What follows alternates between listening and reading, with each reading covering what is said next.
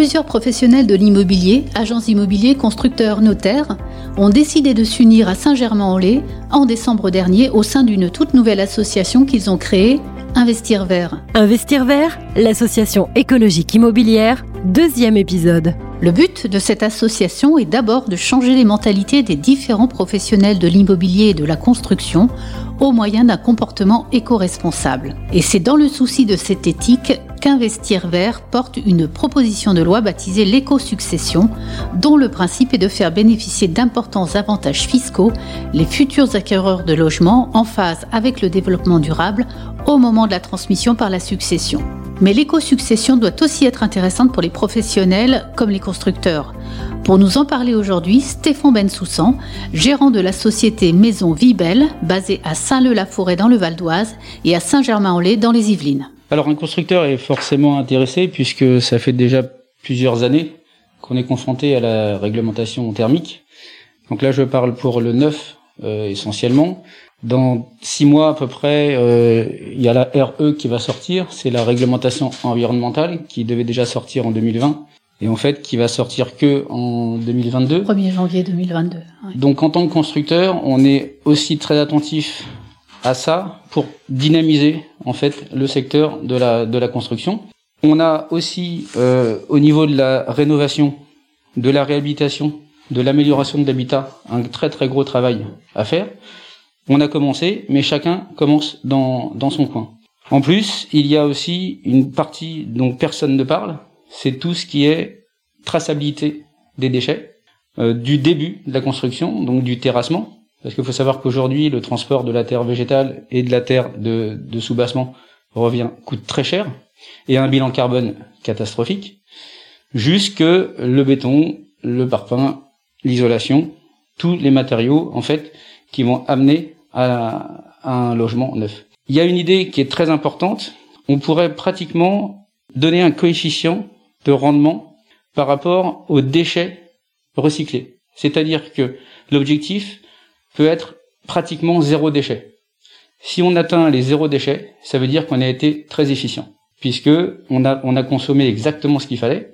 Alors forcément, c'est impossible, mais il faudrait déterminer une norme pour justement, quitte à donner un bonus, un bonus carbone à l'entreprise, quitte à recevoir des subventions, puisque forcément pour adhérer à tous ces projets, il va falloir parler d'argent, puisque l'éco-succession, ça va être superbe pour le particulier. Les entreprises, comme les constructeurs, moi j'ai plein de confrères constructeurs qui ont envie d'aller dans cette démarche. Par contre, quid du financement? Forcément, aujourd'hui, une maison neuve RE ou même plus, si on veut aller vers l'éco-succession, va coûter 10 à 15% plus cher qu'une maison actuelle. Un surcoût de 10 à 15% si on veut être propre et, euh, et vertueux. Exactement. Mais c'est peut-être un surcoût qui, aujourd'hui, quand on voit ce que l'État dépense pour justement l'écologie, peut-être le dépenser en amont pour envisager effectivement un avenir plus sain. Stéphane Betsoussan, on vient d'évoquer le sujet de la construction neuve, mais qu'en est-il de tous ces logements anciens qui mériteraient peut-être aussi qu'on s'y intéresse? Alors là, je pense que c'est le plus gros du travail. Euh, on en parle tous les jours, les, tous les logements énergivores, oui. puisqu'à chaque fois qu'un bien se vend, on a un bilan thermique. Et souvent, on est au-delà des euh, C, D, les étiquettes, voire euh... F, oui. donc qui sont des gouffres financiers. Au niveau de la rénovation, amélioration de l'habitat, réhabilitation, il faut forcément mettre en place des matériaux plus isolants. Essayer de, de, de prendre des matériaux qui soient fabriqués pas très très loin de la construction et de la réhabilitation pour effectivement diminuer l'empreinte carbone du début à la fin du process. Ce qui est très important, c'est effectivement le bilan carbone complet. C'est comme je disais tout à l'heure dans la construction, on parle que de la consommation des logements et on ne parle pas de la, de, de la fabrication du, du logement. Et le gros travail au niveau de la construction, il est par rapport à la fabrication. Mettre en place un process, un suivi des, des déchets, comme je disais tout à l'heure, faire la même chose dans la rénovation. Alors après, comment contrôler? C'est très compliqué. On voit tous les jours des décharges, des décharges sauvages.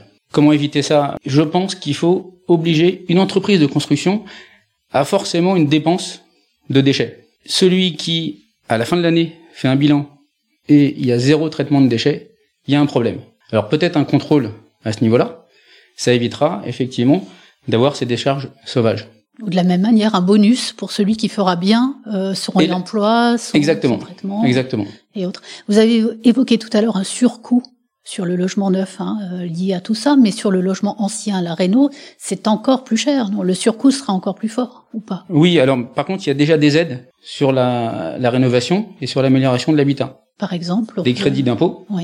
euh, qui existent déjà et qui facilitent effectivement euh, la décision des, des particuliers pour rénover. Et surtout, ce qui est très très simple, c'est quand on fait un bilan énergétique et qu'on dit aux gens, aujourd'hui, vous consommez 10, demain, vous consommerez 2, ben, euh, très très vite, le calcul est fait.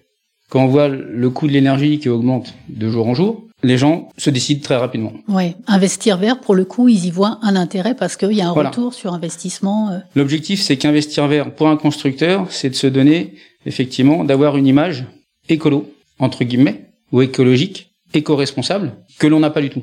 Vous voyez dans beaucoup de chantiers des déchets qui traînent, euh, qui traînent partout. Donc là, pourquoi pas, effectivement, aussi dans la charte, avoir une benne spécifique par chantier avec un tri sélectif. Là, c'est très très important. De toute façon, je pense qu'on va y arriver petit à petit puisque le traitement des déchets aujourd'hui revient très cher à une entreprise, une entreprise sérieuse, je parle, puisque tout est fait pour que l'on commence le tri sélectif en amont. Donc séparer effectivement les déchets sur le sur le chantier. Et au-delà de la construction, il y a aussi parce que pour construire, il faut vendre, il faut aussi bah, il faut faire un des avant-projets, Mm. avoir aussi peut-être une charte éco-responsable par rapport à euh, minimiser la consommation de papier. Exemple, minimiser les déplacements, privilégier peut-être des panneaux biodégradables ou euh, ensemencés, montrer l'exemple, comme montrer euh, montrer l'exemple.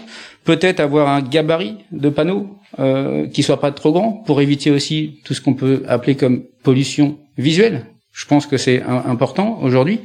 En fait, pour avoir un bilan carbone le moins élevé possible dans son activité. Et ça, c'est une préoccupation qui est ressentie par euh, de plus en plus de monde dans la profession. Oui, alors euh, les fabricants commencent à, à bouger. Si les fabricants bougent, forcément, les constructeurs vont bouger euh, derrière, de la petite entreprise, entreprise générale au gros, euh, au gros constructeur. Je travaille aussi pour des gros euh, que je vais pas citer. Ils ont déjà une prise de conscience importante. Tout ce que je vous disais, par exemple, par rapport au tri sélectif, sur les gros chantiers, c'est déjà euh, mis en place.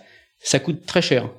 Moi, mon entreprise, ça me coûte très cher puisque il y a des systèmes de prorata qui sont retirés sur les factures qui peuvent aller aujourd'hui de 7 à 10% du montant du chantier. Voilà. Donc c'est, on revient à ce qu'on disait tout à l'heure, c'est que c'est un coût effectivement très élevé. Donc il faut que les gens, le particulier, décident effectivement de dépenser un peu plus à un moment. Donc pour ça, effectivement, le texte de loi qu'on espère euh, ben, permettra aux gens de, de passer le de passer le cap. Et nous, à partir du moment où on aura plus on aura de demandes, plus on va faire des efforts. Là, tout ce que je viens de vous dire, je pense que tout mettre en place dès le départ, c'est impossible. C'est peut-être même illusoire. Mais aller petit à petit pour effectivement avoir l'objectif d'être un bilan carbone zéro. C'est une belle ambition. C'est ça fait rêver. ça fait rêver.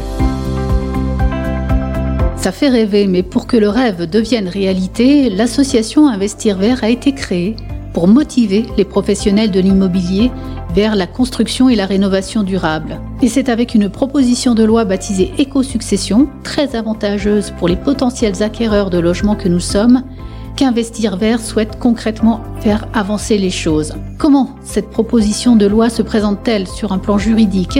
C'est ce dont nous allons parler dans le troisième épisode de cette série avec maître Céline Pereira, notaire à Saint-Germain-en-Laye. Investir vert, l'association écologique immobilière.